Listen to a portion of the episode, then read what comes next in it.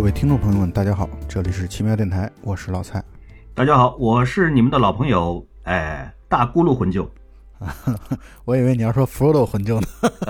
我我还是喜欢咕噜多一点，也可以甘道夫混旧，也行也行。对，甘道夫这个年龄跟你是差不多，可以可以。所以从大混旧的介绍当中，我们就可以呃，听我们就可以知道，包括上一期节目，其实我们也剧透了，就是本来上周我们俩就本来要是要去录最近正在呃国内重映的啊《指环王》三部曲。这三部曲距离第一次上映已经过去整整二十年了啊！就零一、零二、零三分别一年一部，就是零一的那个《护戒使者》，零二的《双塔奇兵》，零三的《王者归来》。当然，国内的版版本翻译成叫《王者无敌》，但其实按按直译来说的就是《王者归来》嘛，《The Return of the King》。再临，哪儿翻译成《王者再临》？啊，对，好像是有这个版本，但是最初的时候好像是叫《王者归来》，后来在这次重映当中全都叫《王者无敌》了。这三部曲，我我先说说我这边看的情况啊，我专门为了这三部曲是折腾了挺费劲的。第一部呢，是我跑到了号称北京市最好的激光 IMAX，就是英皇，然后在那儿看了一场，但那场呢观感一般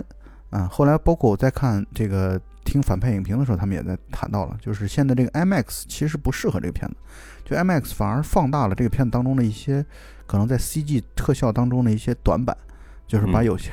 这个场景其实反而变得有点马赛克化了。嗯，但是我倒确实是没看出来，但是我就呃，我是既没看出来它有多好，我也没看出来它的这个有 bug 有问题的地方。后来第二部《双塔奇兵》呢，是我专门跑到房山，就北京房山区，就是郊区。然后坐地铁坐好长时间，去，因为我就觉得第一部看《护戒使者》的时候，重看的时候啊，人虽然不多，但是还是有一两个人在聊天说话，呃，这个很还是挺受干扰的，所以我干脆一气之下我就跑到记，对对是的，就是在第二场的时候，这个双塔骑兵是几乎可以说算是包场，因为前面好像有一个离的三四排的，完全对我不会造成任何影响的这个观众。嗯，然后第三场呢是在南京看的啊，当时在南京的时候已经没有，已经没有 IMAX 版本了。当当时对，然后就把第三部，但是第三部的好处就在于又是没人，嗯，因为已经距离上映已经过了好长时间了。那三部重看之后，我意识到了一个问题啊，这个问题还是挺惭愧的。我意识到的问题就是，其实我之前以前没看过第三部，你知道吗？我第我第三部没看过，我把这个原因归咎于什么问题啊？是在于以前看这个《指环王》的三部曲啊，尤其是第二部到第三部之间啊，我变成了一个极谨型的影迷。什么意思呢？就是只看战斗场面。那个时候，就是那个时候把第三部的战斗场面倒是看了好几回，就他们那个这个魔多的大军去围攻刚铎嘛，啊，去围攻刚铎。啊，然后他们去解救刚斗城的这个这个这个场景，啊，那个场景倒是看了好多遍，但是剧情整体的剧情从来没有完整的拉过。我是说第三集，第一集倒是看了好几遍，啊，第二集呢，那个圣盔谷战役看了太多遍了，在以前大文旧的那个时候青年教师公寓当中看了真的好好几遍，我们边看边赞叹，边看边说啊牛逼啊这种，就看的特别的兴奋。那那场戏是印象最深刻的，我还记得你还专门跟我说，你当时好像是在哪儿看了重映的《双塔奇兵》这一集，就是 Legolas 啊，那个精灵王子飞身上马的时候，你说那个影院全场欢呼，我就印象是你跟我说这事儿，好像是，好像是，虽然我现在其实也没太多的印象，但是。他飞身上马那个镜头，肯定是我一直是看了以后会血压升高的那种。嗯，是是。然后这个这个场景说全场鼓掌，就是你说的，没问题，绝对是你。还有那个他杀那个战象，然后从从鼻子上滑下来那个，估计也是。对，杀那个战象应该是第三部的。对，第三部。对，第三集当中的。嗯嗯嗯。大黄舅，你对这个看《指环王》有哪些深刻的印象呢？呃，因为这个片子说句老实话，在零一年，其实零一年它是年底在海外上映的，所以我们看到一般都是这个零二年，确实是零二年看的。对对对，在是刚开始看之前，其实我们包括我在内，包括绝大多数的国内的观众在内，其实对《指环王》这个故事本身的了解很可能不会不会太深。对，就是不会它不如哎，它不如像像其他的这些史，就是说是史诗或者说是大片儿啊，或者是这种就是原著。包括现在，其实我觉得很多观众对于《指环王》这个系列的了解，我认为都依然不是很深。但是就从我的感受和了解当中，包括我看的一些资料当中，其实《指环王》在西方观众当中的对标，其这也就是《魔戒三部曲》对标，其实对标的是我国的《西游记》啊，就其实对标的就是我们的四大名著当中的《西游记》。是的，我们等一会儿其实可以真的可以好好聊一聊它跟《西游记》之间的哪一些个就是对照，哎，对，这个挺有很多很像的地方，包括嗯跨越难关，然后以及这个就是像修行一般的来去完成某项嗯嗯嗯任务，这一点和《西游记》简直是如出一辙。嗯嗯嗯，同意的。所以说回来，当时看之前，其实我对这个故事是缺乏一个总体的一个了解的，但是对，在最开始看的时候就被它的这个特效，就彻底的震撼到了，就是彻底的，嗯当时完全想象不出来，怎么可能电脑动画 CG 可以做出来这么牛逼的效果？这个实在是震撼我这么多年，到现在我都仍然对于就是刚开头的那个那个场景，所有的这个士兵从中心开始辐射状的飞出去那种场景，这辈子可能都都很难忘忘得了那那么震撼的地方啊。所以在最开始看的时候，其实一直是特别的关注于它的特效的，但是这一次重新看的时候，我更多的把它重重点放在了故事情节上。嗯，对对对重新回顾的时候，我觉得故事情节其实也特别棒，非常非常好看，就是从头到尾整个的这个故事都非常好。尤其是第三集，第三集为什么能拿到奥斯卡的最佳影片？我嗯。认为跟他的这种蒙太奇的拍法密不可分，就是他嗯嗯嗯，因为几条线嘛，他一会儿对，切到 Frodo 和这个 Sam 这边，然后咕噜这边，然后一会儿切到 Gandalf 那边，一会儿又切到呃阿拉贡这边，对，就他会不断的有角色的这种就是故事线的切，而且切的这个剪辑点也好，包括他的这种严丝合缝的这种节奏感，我觉得做的这一点做的特别棒，就是在嗯。尤其在第三集当中，因为第三集它的难度更大，第一集呢护戒使者大家九个人的护戒队其实是一算是一条线。这个就对比较单线的叙事，没有那么的复杂。但是第三集是真的是我觉得在故事结构上做的非常出色。嗯，尤其是它的节奏，嗯，节奏上是，把握错，的非常好，是这样的。然后第二个感觉就是我这次重看的第二个感觉是它的特效，就是仍然是它的特效。嗯，因为我可能和你正好是相反的，因为这会儿嗯在海外它也没办法重映啊、由于疫情的影响，对对对也也没办法重映，是所以我是在小屏幕上看的。但是小屏幕上就是好像你你刚才说的，好像有可能正好能够掩盖它的这种缺点，就是缺陷吧。对对对，所以这个时候，你如果现在在小屏幕上看它的特效的话，我觉得仍然会觉得这真的是一项了不起的成就。尤其是你想象一下，在那个年代，它做出来了这么牛逼的 CG 效果，太不得了了，太佩服了。就是你这会儿看它的这种特效的这种。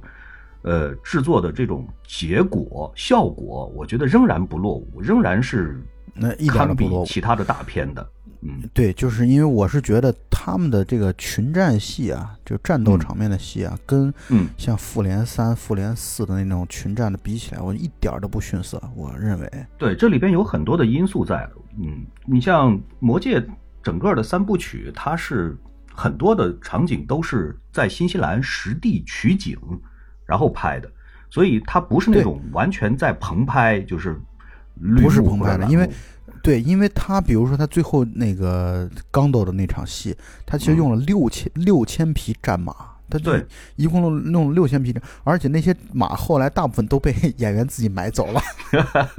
是的，尤其是他做了，我记得好像是四万套还是多少套盔甲，就这个数字太可怕了，这个数字。但是从另外一个角度来讲，呃嗯，彼得·杰克逊一共花了两万呃两亿八千万美金，然后拍出来的这样的一个东西，然后后来获得了二十九亿的全球票房，就嗯十倍嘛。但是呢，嗯你说两亿八千万的这个能做出这样的长达可以说是加在一起十个多小时的这样的一个成片出来，那简直太已经很会省钱了，太会省钱了。太省钱了，太省钱了，真的太省钱了。嗯尤其是它的特效镜头镜头又多，对，所以我跟你说一下，那个阿修罗花了七亿五人民币，为什么突然这个提起来这样的一部片子，导致我们的心情受到了影响？而且这是我印象当中难得的这种就是魔幻色彩、战斗场面嗯。特别多的这种电影能获得奥斯卡的最佳影片，对，很难得。非常难得。我当时看到奥斯卡的结果的时候，尤其是第三部，他拿了十一项嘛，就是嗯，对，追平了这泰坦尼克。泰坦尼克和冰虚的记录，啊没错。都是十一项。对，呃，第一反应是确实很震惊，因为奥斯卡就好像你说的，奥斯卡历史上确实很难给这种就是纯魔幻色彩的这种电影嗯这么、这么多的奖项。但是呢，再一想，确实也是实至名归啊！这个电影确实是很了不起的。嗯，当然，另外的一个因素是我感觉那那一年正好也是奥斯卡的没有太多能打的，哎我觉得是小年打的片儿。哎，真的是没有太多的对手。但是从嗯而且这是一方面，另外一方面呢，就是他其实他给第三部奖，也是给了相当于三部曲的一个 相当于积累起来的口碑和是的，评价的这个，就是你的这种完整的史诗感啊，在第三集当中很突出。所以我刚刚不是说了吗？第三集我以前没看过，所以我这次嗯看了之后，我觉得第三集确实从艺术成就上来说，也已经做得很不错了，就绝对不是单纯的只是说商业上做得很棒。然后这个战斗场面只只是好看热闹，绝不只是这么简单。这个电影从电影艺术的角度来说，其实探索已经很很强悍。是的，这也就是为什么我觉得这么多年以来，没有哪一部嗯这种神话传说、史诗级别的这种电影能够超过它的。而且它当年是带起来了这样的一个就是嗯奇幻这种电影的一个浪潮的。后边儿后边儿出了很多部，但是都没有达到它这个级别的高度。对，我觉得能够跟他这个级别呃比较接近的，可能是《哈利波特》系列吧。我觉得，呃，我们等一会儿可以聊一下这两这两个系列的一些关，就说是关联和区别。嗯，就算是后边的《霍比特人》，其实也没有达到他这个成就吧？好像。嗯，完全没有，完全没有。嗯霍比特人的这个就是大家对的关注度啊，各方面绝对要低好多。虽然其实《霍比特人》的制作上肯定是更精良了，嗯，但是对，因为晚了好多年嘛。是啊，从从整个历史的这个这个成就感上来说的话，肯定还是他是第一位的。嗯，然后这次为了录这个节目啊，我还专门去看了书，看书，但是时间有限啊，没有完全就是可能就是速读快速的过了一下，可能前第一本读的稍微认真一点，或者说读的时间耗时间长一点，后面嗯就简简单快速速读了一下。但是我觉得书看了之后，我会觉得它其实会比电影要首先当然说的更清楚，这是这是一方面啊。另外一方面呢，就是它确实有一些和电影不太一样的地方，就是比如说，嗯。比如说啊，就举个简单的例子，比如一开始的那个，就是在那个 Bilbo Baggins 啊，嗯。比尔博·巴金斯他的那个一百一十一岁的寿辰当晚，嗯。就是嗯 Bilbo 他就离开了这个霍比屯嘛，就离开了这个地方，夏尔这个地方。嗯呃，后来我们的在电影当中理解就是认为他的侄子就 Frodo 直接过了没多久，他们这个护戒小队就成立，就就去往摩多那个地方去了。但其实，嗯在书当中根本不是这样的，他在书当中大概过了可能有十几年嗯，Frodo 他们才出发，因为这个其实从是很合逻辑的，因为呃，这为什么说合逻辑呢？就是他用十几年的时间，甘道夫一直在查到这个魔界到底是怎么，就是他们其实正义这方根本就不太清楚魔戒到底有多大的威力，就是他在 Bilbo 他这个消失的那晚上，或者带上魔戒隐隐形啊什么的，然后要要去安度晚年的这个晚上。甘道夫其实还依然不知道魔戒它背后到底是什么一个背景，以及嗯这个魔戒到底有多大的魔力？他其实说白了，他要是早知道，他就不可能让 Bilbo 一直这么的保存着魔戒，早就会去想办法去毁掉它了。啊所以我觉得从逻辑上角度来说，确实他经又经过了十几年的这样的一个侦查、侦探，把这个线索信息拼凑完整之后，他们才开始要去销毁魔戒。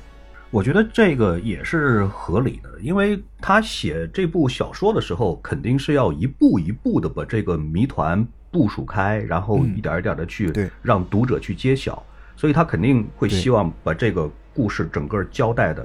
这个这个在这个地方是要节奏要慢下来的。但是在拍《魔戒》电影的时候，我觉得编剧和导演肯定会认为，面对的这个观众当中有相当一部分是比较了解《魔戒》这个故事的来龙去脉的。所以，为了把这个节奏能够加快到电影的这个级别上的话，那肯定不能在那个地方加入太多的故事线。没错，但就是我觉得，这其实我在看书的过程当中，相当于解开了我当年的一些困惑。嗯，这困惑包括这个魔界，呃，为什么是霍比特人来去完成这个任务？因为看上去霍比特人算是。特别酷爱和平，然后呢没有战斗能力，然后能力上显然不如精灵，然后包括那些人类什么的，就差得太远了。但是偏偏恰好最后完成这个毁掉魔界任务的却是霍比特人，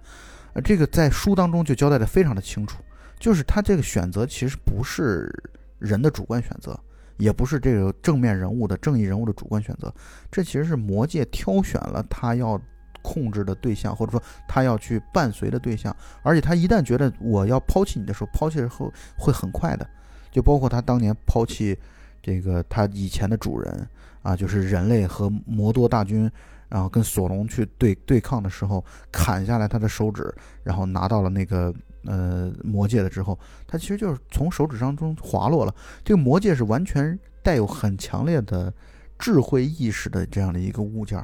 而且魔戒确实是带有很强烈的邪恶的这样的一个本性的，所以也就是让霍比特人这样的纯真无邪的这种心灵，才能够相对来说较好的去抵御魔界所带来的负面的这样的一种影响。这个点上，其实看到我们可以找到无数的影评来讨论这个事情的，都是跟这个是是点是相关的，就是为什么魔界是由霍比特人来，就说是就是落到了霍比特人的手里。这个从很很多个方面上都有影评来讨论这件事情，包括说是为什么不是人类，为什么不是精灵族，为什么不是就说是其他的族人。而当然，这个也跟他的前传是有关系的，对吧？这是肯定的。但是从另外一个方面上来讲呢，很多的影评里边都会讨论到这样的一个事情，就是魔魔戒这个这个。戒指到底它象征着什么，或者它意味着什么？它的本质是什么东西？就是很多的人会认为说，我我我个人比较同意的是，魔戒本身它实际上象征着一种欲望，对欲望和诱惑，对对对。但是但是从这里边会引申出来这样的一个一个一个评论，就是说我我是比较赞同的，就是这个魔戒本身它并没有所谓的善或者恶，它是看你落在了谁的手里，就是它本身并不是邪恶的。但在书当中啊，他其实讲的就甘道夫对于这个魔戒的解读啊，就是我所理解到的，嗯嗯，就是这个魔戒因为是其实是索隆啊委托造这个戒指的这个精灵，然后打造的，是然后打造的这，而且那个时候索隆不是代表邪恶的这边啊，虽然他叫所谓的就是书里边叫黑暗魔君啊，这一听就是一个邪恶派的人才会拥有的名名名头啊，嗯，但是呢，他其实从一开始他。那个时候的各族其实相当于是一种博弈，又带有一种商讨的这样的一个性质，所以他们商量了，说三枚戒指给精灵保管，然后七枚戒指给矮人保管，然后九枚戒指给人类保管。然后索隆让那个打造戒指的又偷偷的多做了一个戒指，其实是偷偷的多做这个，就是主魔戒，就是这个片子当中或者说整个故事当中最最强烈的、最集中的这个呃这个戒指。这个戒指呢？是相当于索隆是自己要保管的，而在这个保管的过程当中，其他戒指的，嗯，对，而且这个索隆这个在保管的过程当中，其实他相当于他在注入这种黑暗力量在里边，所以我不太同意你说这个魔戒本身它不代表正义或邪恶，它它是一开始也许是不代表的，但是它后来在这个 长期与恶人相处的 过程当中，它其实代表了主人的意志的。就是它其实相当于是索隆的，索隆是算是它的主人，所以它是代表主人的意志的，以至于他在，呃，就是这个护戒使者，他们九人的护戒小队为什么要去朝着那个火焰山，然后要把这个呃这个魔戒去毁掉，就是因为这个魔戒自己相当于在在发出信号，就索隆在寻找他。啊。同时呢，他也自己在发出信号，就是你们快来找我吧，我我现在在霍比特人这里。所以他的这个力量已经互相探测到了一个一个快要绷不住的这样的情况下，所以他们才九人的护戒小队要去把这个魔戒要去毁掉。所以他在那一个时刻，就在他们要去护送这个魔戒去毁掉的过程当中，或者在这之前，已经戒指体现出来自己要趋向回到主人怀抱的这样的一个趋势了。嗯啊，所以我可以理解为这是一种，就是它的邪恶属性开始开始发酵了。嗯嗯，我理解你说的意思，我理解，因为我没有看过原著小说。说句老实话，我确实没看过。我是对于所有的知识的了解都是从来自来自于这三部电影本身，当然也看了一点点评论。但是这个这个话题，因为之前已经被讨论的非常的深入了，嗯，反正非常多各个方面的论点其实都是有的。我查了一下托尔金的生平，他本身是一个。这个这个天主语言学家，对他肯定是个语言学，而且是一个非常非常有，就是说是有成就的一个语言学家。他本身呢，也曾经就说是在后来他自己说过，就是这个作品肯定是有着非常强的宗教色彩的。也就是说，这里边主要讲的是，就是说是善和恶的本质，以及就是说是他们的这个起源等等等等吧。然后。在这里边呢，嗯，他也曾经描述过，就是对于他本人在这里笔下的这种象征意义上来讲，肯定这个魔王梭伦肯定是恶的象征，包括他在这个是书里边对于这个梭伦的这个描绘，包括那个眼睛，对吧？最最典型的那个眼睛的那种设计，就是嗯，就是他就说是宗教里边的这种恶的这种，就是恶本身是无形的。对吧？本身是虚无，对这样的一种表示，所以说是你刚才讲的这一点，我是很认同的。就是它的主人和魔界之间肯定是存在着这种直接的关联的，而且魔界本身是恶所衍生出来的、演化出来的这样的一个工具。也就是说，为什么后来有很多的评论者会认为说他在创作这部小说的时候，这个魔界指向的是什么东西？很多的人会认为说指向的是核武器。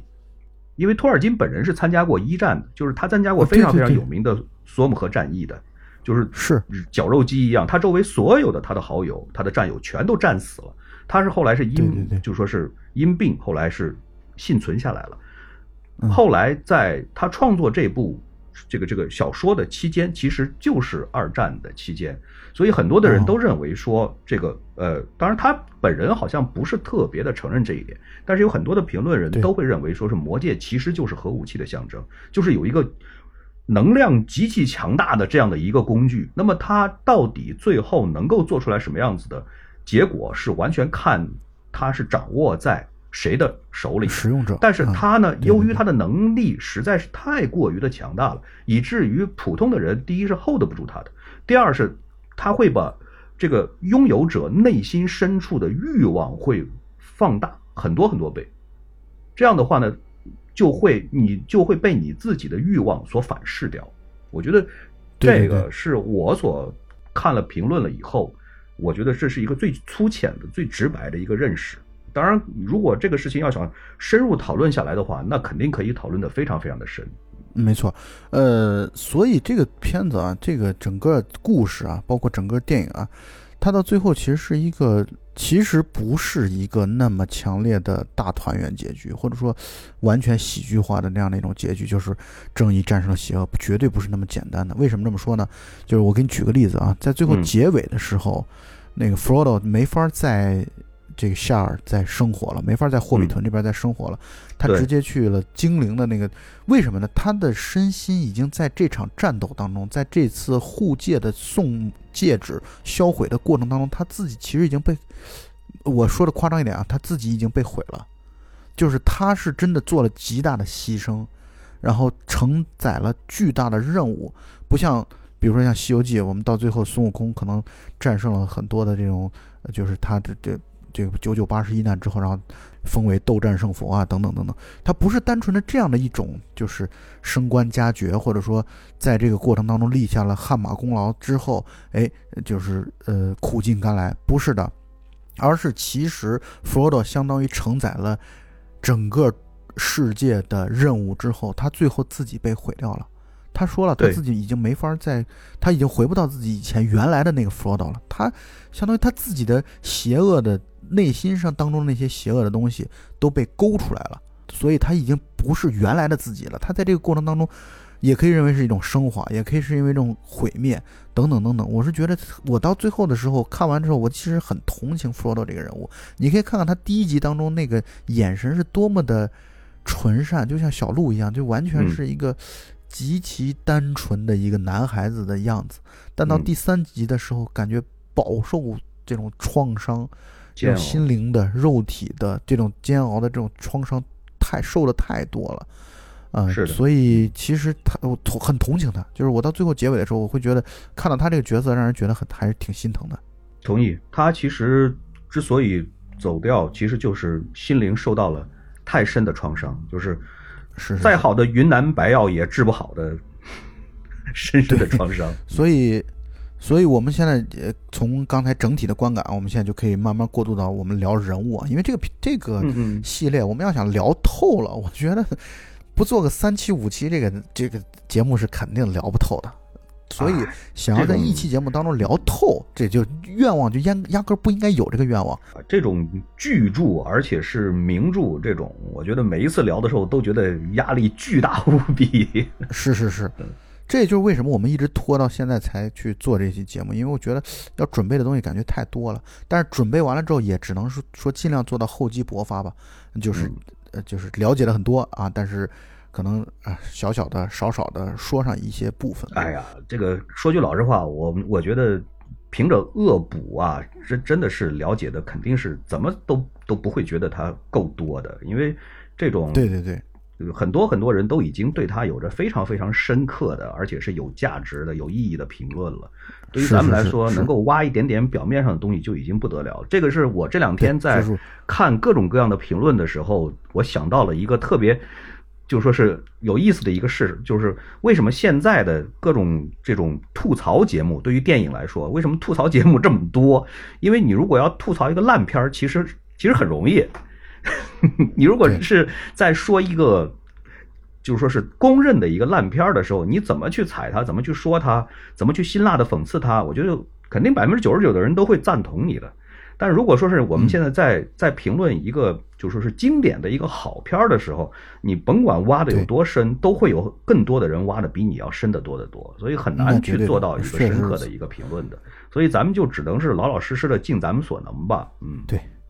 谈谈观后感，谈谈我们自己的一些感想感受，这就够了。所以按照我们的计划呢，就是我们现在应应该进入到人物篇了。刚才已经谈到了 Frodo，嗯，那个 Frodo 确实，我觉得演员选的很好啊，演员选的非常的好。那个他那个眼睛实在是太纯洁了，是在刚开始的时候特别纯洁，到了后后半段的时候又是非常的痛苦。再加一点迷茫，是他真的是承受了太多的这个痛苦，就是而且是跟他本身的能力非常不相称的痛苦。别的护戒小队的人都是很很有能力的，包括像这个战士、那个精灵什么的，都是很能打的，包括矮人都很能打。但是就像不他这样霍比特人本身就没有这个能力的，还非得要去承受跟自己能力极其不相称的这么大的压力，他把这一点表表现得非常好，所以他很困惑。他有无数次其实都会有一点想要放弃，然后包括呢无数次都会心生疑问，他的那个疑问就写在脸上，就是为什么是我？是就是这件事为什么会挑到我头上来？我觉得他他其实是非常的困惑，包括他从出发的时候他就他就始终在很困惑这件事儿。但是呢，霍比特人的他的性格特点呢，就是我用甘道夫在书当中说的一段话来说啊，就是霍比特人是属于你你会觉得。你只要花很短的时间就能够了解霍比特人的全部，但是在和他们相处了一百年之后，他依然能够给你一些惊奇、惊喜、意外的一种人人种，就是他就是你会觉得好像霍比特人特别简单、特别单纯，而表现出来也确实如此，而且他们不是这种心机，没有任何心机，但是呢，你却依然能够在可能跟他们相处了好久好久之后，你能发现他们身上竟然有某些，比如坚韧。包括像这个片子当中的 Sam，呃，这种战斗值爆棚的这种瞬间，这种瞬间会让你大跌眼镜，让你根本意识不到。所以可能霍比特人这种可塑性或者说弹性这么的强，以至于他确实成为了这个故事当中的主角。对，从但是从另外一个方面上来讲呢，霍比特人确实是非常的安逸和与世无争，所以你看，在这个任务护戒的这个任务完成了之后，他们的生活，他们的这个民种族，并没有任何的因为完成了这一件伟大而光荣的任务之后，怎么说呢？这种成就，或者说是他们的这种种族会给他们带来大的。改变大的变化没有的，他们仍然是该怎么着继续怎么着，仍然是过自己的这种安逸的田园生活。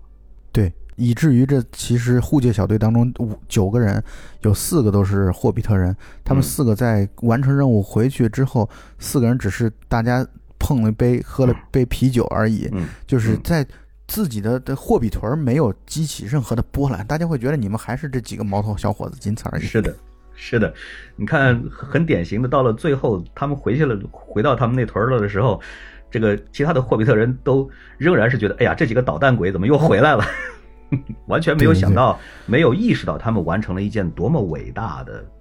就是波澜壮阔的任务。呃，从弗罗多身上，你可以看到无数次魔戒对他的诱惑。就是他有无数次，他会表现出来，随时有可能想要去把魔戒带上，然后就变变得隐身，变得消失，或者说产生想要把魔戒据为己有的这样的一种态度和想法。他就无数次发生这样的情况，包括最后结尾的时候，其实也是这样的。他在最后马上就要扔掉这个魔戒到那个这个烈焰当中的时候，他其实他他就带上魔戒，他要消失了，他要走了，他因为他他要。掌控这个宝贝，包括那个史密狗，就是咕噜，他其实也是霍比特人。对，所以我看到过一个影评里边对这个，就是说是我们刚才讨论的一个问题，我觉得有一个影评里边说的一个观点很有意思，就是为什么是霍比特人？嗯，就是说，因为一般来说我们会认为这个问题的答案是霍比特人本身很善良，就是说内心是纯洁的，他没有欲望，所以只有他才有才能够去拿着这个魔戒去。去去去销毁，而其他的你像人类啊，包括甚至于说是精灵啊什么的，其实都很难很难去抵御得住这个这个魔界的诱惑。对对对。但是这个这文文章里面我看到的一个评论里边提到的是，并不是因为霍比特人没有欲望，因为你看最开始的时候，这个他拿到魔戒的时候，对方其实就已经表现出来说是我自己快 hold 不住了，我才给你的。你如果让我再继续后拿着这个魔戒的话，我自己。不能保证我能干得出来什么事儿，包括他自己去销毁魔戒的时候，也是自己给自己带上了。要不是咕噜上来咬他一口，对他他有可能也就堕落下去了。所以不能说霍比特人是没有欲望的。对，而且咕噜本身就是霍比特人啊。对呀，对呀，咕噜本身就是霍比特人啊，看出来这一点。对，对呀，他你看他在变身之前，他在拿到魔戒之前，他是一个多么善良的一个一个人，他在对他的好朋友的时候是那么好的，对吧？但是一旦他拿到了魔戒了以后。一下子整个人就就就改变了，性情大变，就亲手杀掉了他最好的好朋友，就是类似于这样子的这种故事情节，都表示出来什么？就是霍比特人并不是没有办不可能受到魔界的这种这种这种干扰的，但是他为什么是护戒小队会就说是挑中霍比特人，是因为。霍比特人就算是拿到了魔戒，他也做不了什么大的恶，因为他的能力实在是太渺小。没错，没错，这个是我我同意这个观点。因为什么？因为书上也是这么说的。是书上当中。当弗罗多听到甘道夫跟他说，就是由你来去主导拿着魔戒去销毁这事儿的时候，他反问甘道夫说：“你为什么为什么这个魔戒你不把它拿着呢？你不去做呢？”甘道夫说：“我拿不了，我一拿了之后，我的相当于我一旦被他蛊惑之后，我的能力 就甘道夫就是甘道夫就是一种凡尔赛，就是我的能力这么强，然后如果让我拿了的话，我不知道我会做出什么毁天灭地的事情。”是。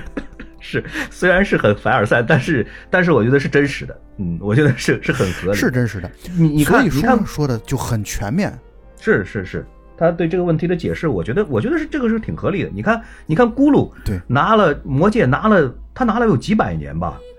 他干出什么什么毁天几百年嗯毁天灭地的坏事了吗？没有，他就是整天就是在地底下拿着那个戒指当个宝贝一样的，然后就一直在那儿 捧着，什么也什么坏事也没干。他只把自己给毁了，他对他只毁了他自己，没有毁掉别的什么，完全没有毁掉别的什么。然后说到这儿，我跟你说一个段子，就说到这儿，我要说个段子。对，我呃，网上有个段子这么说的，说，呃，阿拉贡这个人，二十年没洗头，但是你看 依然看上去很潇洒飘逸。他说我要是两天不洗头，我就变成咕噜了。我觉得说的确实。所以，Frodo 在受到这个魔界的干扰和影响的时候，他真的是从第一集的后半段开始到第三集的结尾，我觉得都是深受创伤、痛苦，每天晚上睡觉睡睡眠质量也不好，然后总是看到各种各样的奇幻的幻影。我觉得，他是受到这个魔界影响最大的，也是为了这次护戒而做出最大牺牲的人啊！他真的是做出最大的牺牲。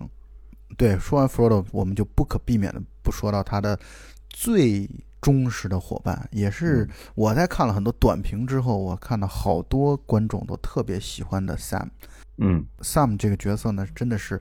代表了极其强烈的像孙悟空一般的对于唐僧一般的这样的一种忠诚。啊，就绝对的忠诚，而且这种忠诚呢是属于，即使你误会我，啊，即使你赶我走，你看他到最后第三集的时候，他被赶走的那个桥段 和三打白骨精三打白骨精被唐僧赶走，简直是如出一辙，一 模一样。是的，嗯，包括那表情，就是那种舍不得师傅的那种表情，舍不得 Frodo 那个表情，那简直是，我觉得东西方的在这一点上就是达到了高度的统一。对的，对的，那个我觉得。几乎所有的人应该都能够联想得到三打白骨精，嗯，而且对。Sam 本身对于 Frodo 的这种忠诚，你会觉得他非常合理，他是一步一步的到了最后，这个矛盾甭管怎么样的去激化，但是他在前面的之前的这个人物的性格上面的铺垫，他会让你觉得这个人就是这种带一些愚忠的这样的一种一种忠诚，是。嗯，说到 Sam，我得 又得插一个段子，就是 他们说，你看从 Sam 身上，我们就可以看到减肥这件事有多么的难，就是经历这么辛苦，没吃的，然后完了之后还要就跋山涉水，然后翻翻山越岭的。但是你看 Sam 一点都没有瘦，而且最后幸亏他没有瘦下去，然后才有力量把 Frodo 给你从地狱背上天堂。对啊，好像所以减肥是件特别难的事儿。按照这个霍比特人的这个性格上来讲，他们本来就是非常的喜欢美食，所以你看 Sam，对对对，他他走哪儿，他他一定要背着最好的盐，然后让别的人都觉得特别的不可思议，为什么要背着盐？没有盐怎么行？然后包括这个咕噜抓了兔子了以后，他就他就绷不住了，他就他就暴跳起来说：“兔子怎么能这么糟践呢？应该煮了吃。”然后就还要加这个加那个加很多东西，然后把它煮好吃。对对对，嗯，是很生动，很生动。Sam 确实是非常的忠诚，就是在整个。但是我想跟你讨论的地地方就在于，Sam 其实在不多的时刻啊，但是也受到了魔界的诱惑，就是他有一些时时段啊，他就跟嗯 Frodo 说：“我来帮你拿这个戒指吧。”然后那个时候 Frodo 他等于已经受到了魔界的这样的一种蛊惑之后，就恶狠狠地拒绝了他。但是呢，Sam 在手接近接触到魔戒的时候，他的那个眼神，他的那样的一个表情也变了，就是，就人太容易被这个魔戒所干扰和影响了。嗯，所以我们我们一会儿会说到咕噜的这事儿啊，就是我们想说的就是，其实你比如说大王叫你或者我或者欢愉，像欢愉这么纯善的人，我跟你说，在魔戒面前，马上立刻就会变得邪恶无比。问题是像你我欢愉这样的，就算拿到了戒指。撑死也就是跟咕噜一样，就是自己一个人蹲那儿捧着玩儿，哎，对吧？就好像我或者欢愉拿到了乐高玩具或者变形金刚一样，就是自己在那儿把着玩儿，对对对，不会干出什么毁灭性的事情。如果这个东西交给 Jumper 这样的，那就是很难讲了。是是是，就很难说了，就是。但是他发型肯定是不会现在这个发型是一定的。你可以想象这个画面，没问题，可以的。然后说继续说 Sam 啊，Sam 同时还是我认为整个跟霍比特人相关的故事当中，霍比特人里战斗值最强的。嗯，你看他勇斗那个蜘蛛，对，然后包括他最后在那那些 Orc，就是半兽人的那个洞穴当中，相当于以一己之力啊，独闯龙潭，然后把 Frodo 救出来。对，对，我觉得这这个战斗值，就他真的是所有霍比特人当中战斗值最强的人。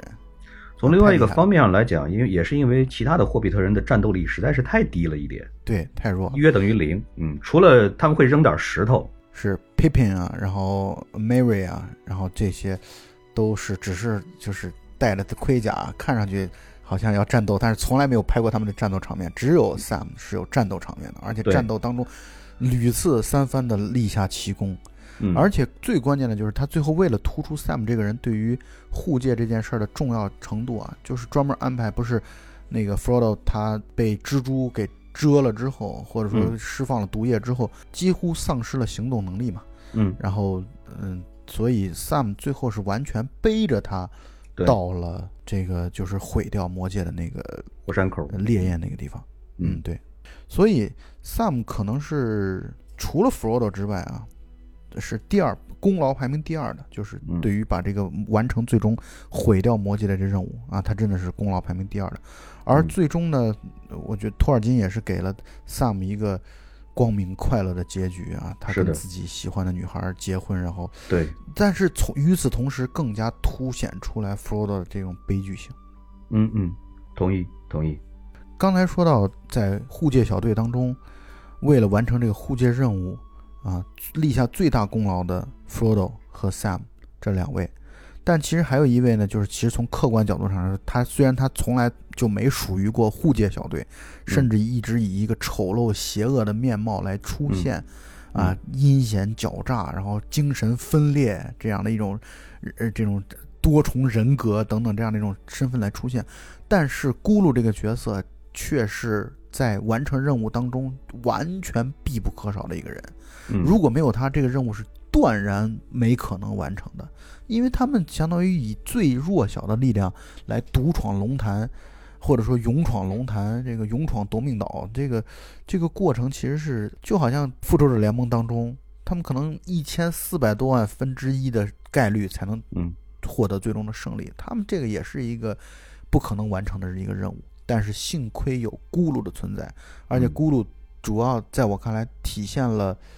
嗯，对于这个护戒成功，主要体现在三点。第一，就是他是带路的，就是如果没有他，他们一定只会跟奥克的大军就是正面去冲突，或者甚至说迷路，然后根本找不到该去那个火山口的这个正确的道路。然后因为咕噜呢曾经，对咕噜曾经在这个摩多这个地方，他等于把这个地方摸得门儿清嘛。然后他通过自己的这个就是隐身这个过程，他其实把这个地方摸得门儿清，所以他对路是很熟悉的。也幸亏有这个对路熟悉，而且经常走了一些小路，走了一些抄了一些近路，他们才能够很快的，相对来说啊较快的去。对对对，这是第一个功劳。第二个功劳呢，就是他时不时的这个咕噜时不时的想要去抢魔戒啊，这也加强了这个 Frodo 和 Sam 的这种警惕性。我觉得啊，在某种意义上讲。第三呢，就是最后那一下，就是对，到最后结尾的时候，眼看要功亏一篑了，眼看着 Frodo 要被魔戒蛊惑心灵心智了，然后咕噜这个时候站了出来，疯狂的去咬 Frodo 的手指，把他手指咬断了，应该是手指咬断了，然后把那个戒指，戒指才才又重新的回到了咕噜的手中，然后咕噜拿着戒指一起消失在了熔岩当中啊，或者说被熔岩给融化了。我觉得这个三大特点或者三大作用，导致了咕噜在护戒这个问题上中，或者说不叫护戒啊，叫毁戒的这个过程当中，它其实起到了至关重重要的、无人能比的这种作用。这个角色本身写的就非常的丰满，你看他不是说是一个彻头彻尾的一个坏人，恰恰相反，他在刚开始出来的时候是一个很善良的一个人，就是从整个故事的故事线上来讲，刚开始出来的时候完全就是一个善良，他是。他也是整个这个故事里边最典型的一个被魔界毁掉了的这样的一个角色。然后呢，是是是。其次呢，他拥有着魔界的这这这段时间，你真的很难。这个故事看上去，他本身的这个故经历看上去就觉得让人很很吸引人。就是你看，他本人从第三视角的角度上来看，拥有着魔戒这段时间，他整个人的性格，包括整个人。这个这个习惯呐什么的全部都变掉了，所以很悲剧的这样的一个角色，非常的悲剧。但是他自身呢又不觉得他他自己是一个悲剧，他自身是乐在其中的，就是很像是那种，我举一个不太恰当的例子，很像是吸毒者的这样的一种一种感觉，就是别人看上去他很可怜，但是他自己又又完全的沉迷于其中，没有办法自拔。就这个角色本身写的就有着非常。这个好的复杂性，而且就是你刚才讲的，在整个的这个互互借毁借的这个过程当中，它发挥出来的作用非常的大，而且还不是一点上的作用，它是对，就像你刚才讲的，它是好几个方面都由它来串起来，都由它关键点上都要有必须有它这个角色的存在，这个故事才对。能够讲到讲得下去，才能够最后完满的结束。这个角色是真的是写的是既复杂又丰富，而且还立体。对，而且的演技非常好，因为他在这个电影的过程当中要不断的去体现这种人格的分裂，就他有多个，而且他一开始就在说呃什么 us，他用 us 这个词来嗯表示嗯。嗯自己。就是他从一人格分裂开始就表现出来，他是一个人格分裂的多重人格的这样的一个状态，而且我觉得导演拍的特别好的地方就在于，怎么样去拍他的这种多重人格呢？嗯就是经常会以一方面一个视角是摄摄影机直接去拍咕噜这个演员，嗯。或者说咕噜这个角色；另外一层呢，就是在水中的倒影来拍另外一个咕噜。是的，是的，是的，嗯，他就是通过这样的方式让观众接受起来，其实是很容易的，就是这个门槛，而且通过语音的语调的这种变化，嗯。啊，然后包括自称啊，包括等等等等这这样的一些东西，这些标志性的语语句，来去让观众很容易去理解啊，他就是一个多重人格啊，一个可能是那种凶残的。狡诈、狡猾的，一个是懦弱、胆小，同时带有一点点善良的，带有一点点服从的，包括他把弗罗多叫主人嗯啊、这个这这这个这个状态，所以刚才你说的那个人物丰满，他确实是因为他的形象太立体了，各种嗯身身份、各种角度都有啊。他通过语言语句也让你感受到这一点，他通过表情也让你感受，呃，包括那种人畜无害的那种表情，包括那种邪恶的想要去杀掉弗罗多和 Sam 的那种表情。呃，咕噜这个角色是我觉得塑造的演员也特别棒，然后呢，同时塑造的也特别好，就是导演编剧的这个塑造的状态也特别的好，以及从咕噜的身上我们可以看到，弗罗多如果一旦运气不好的话，或者说他一旦被魔界控制了的话，那他有可能咕噜就是他的一个版本啊，就是他的一个范本啊，对，所以肯定就是让人更加的心生对于弗罗多这个角色的这样的一种同情和可怜。嗯。而且你看，从整个的这个故事的这个设计上来讲，你看，其实咕噜出现的非常晚，在这三部曲里边，咕噜在第一部里边就一直是只见其声未见其人的，撑死给你露俩眼睛。对，露了一些部分，但是那嗯都是在大概中后段，而且他在第一集当中其实这个戏份是很轻的。对，但是他会通过其他人的口说出来。对，哎对对对，然后他更像是一种跟随者。对对对，然后到了第二部了以后，才开始讲他的故事、他的前因后果，以及这个这护戒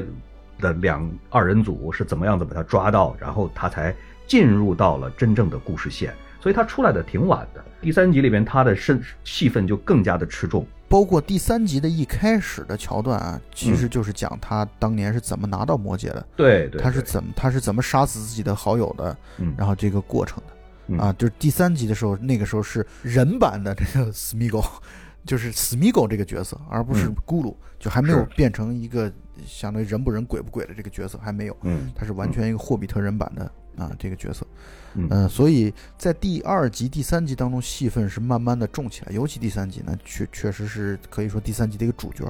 对，而且你刚才提到的，我也特别同意，就是这个演员演的也非常的好。呃特别好。这个 Andy Ser- Serkins 在当时，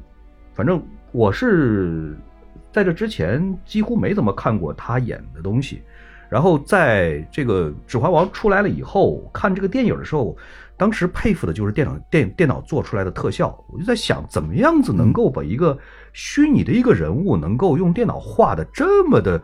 栩栩如生，而且是真正的有灵气的。你看他的眼睛、他的表情、他的动作，他是注入了彻头彻尾的灵气的。然后我才从这个角虚拟的这个角色当中，我才逐步的去了解这种动作捕捉以及他背后的这种这个这个演员，真的是可以称得上伟大两个字，Andy Serkins。嗯嗯，而且后来我在了解了一些个故事了以后，才知道他当年这个演的这个角色，就是争议很大，就是在奥斯卡这个提名的时候争议很大，最后是没有能够拿到这个最佳男配的提名，是因为这个奥斯卡觉得你这个一直就你的真身从来就没出现过，你是完全是彻头彻尾的经过了整个的电脑的处理，这个。但他确实是一件真身出现了啊，出现了，出现了，是的，是的，出现了。所以这个一直也是让我一直觉得很愤愤不平的。而且从那以后，我就特别的关注他，因为后边几乎所有的这种大片里边的这种动作捕捉，几乎都跟他有关系。比如说金刚，嗯，比如说这个这个呃呃人猿星球等等等等，很多很多的大片里边都是他，所以。太佩服这个演员了，也太佩服他所塑造的这个角色，不容易。嗯嗯，咕噜是一个悲剧人物啊，嗯，这个他的悲剧就是预示的 Frodo 的这种悲剧啊，嗯，这种悲剧色彩，他可能是全片当中最悲情的一个人物。对，全片当中的还有一个悲情的一个人物，我觉得就是洛汗国的公主。我我其实想说布罗米尔的。对，那那就说三个吧，没事儿。一会儿我们，你现在先说波罗米尔，然后我再一会儿再说洛汗国的公主。洛汗国的公主绝对也是个悲情人物，真的。在最后，他在那个阿拉贡和阿文，就是利夫泰勒，就是相当于成亲的之后，就没有给公主任何一个镜头。我还在想知知道她是怎么样一种痛苦的表情，但是没有。就我觉得导演也比较善良吧，就是没有再去捕捉公主的这种这种痛苦的表情，没有。但是可以想见这点，不忍拍她了。嗯，对，你可以说一下波罗米尔。嗯，喂喂喂，喂 喂，是我吗？喂喂喂，大家好，我是欢愉，抱歉打断了。今天这个话题呢，二位聊的时间比较多，大概两个多小时的节目所以关于指环王的话题咱们分成两期节目来聊。今天先听到这里咱们下期继续。拜拜。My precious maybeanystar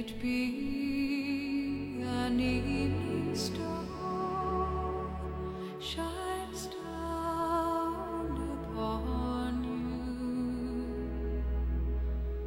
Maybe darkness.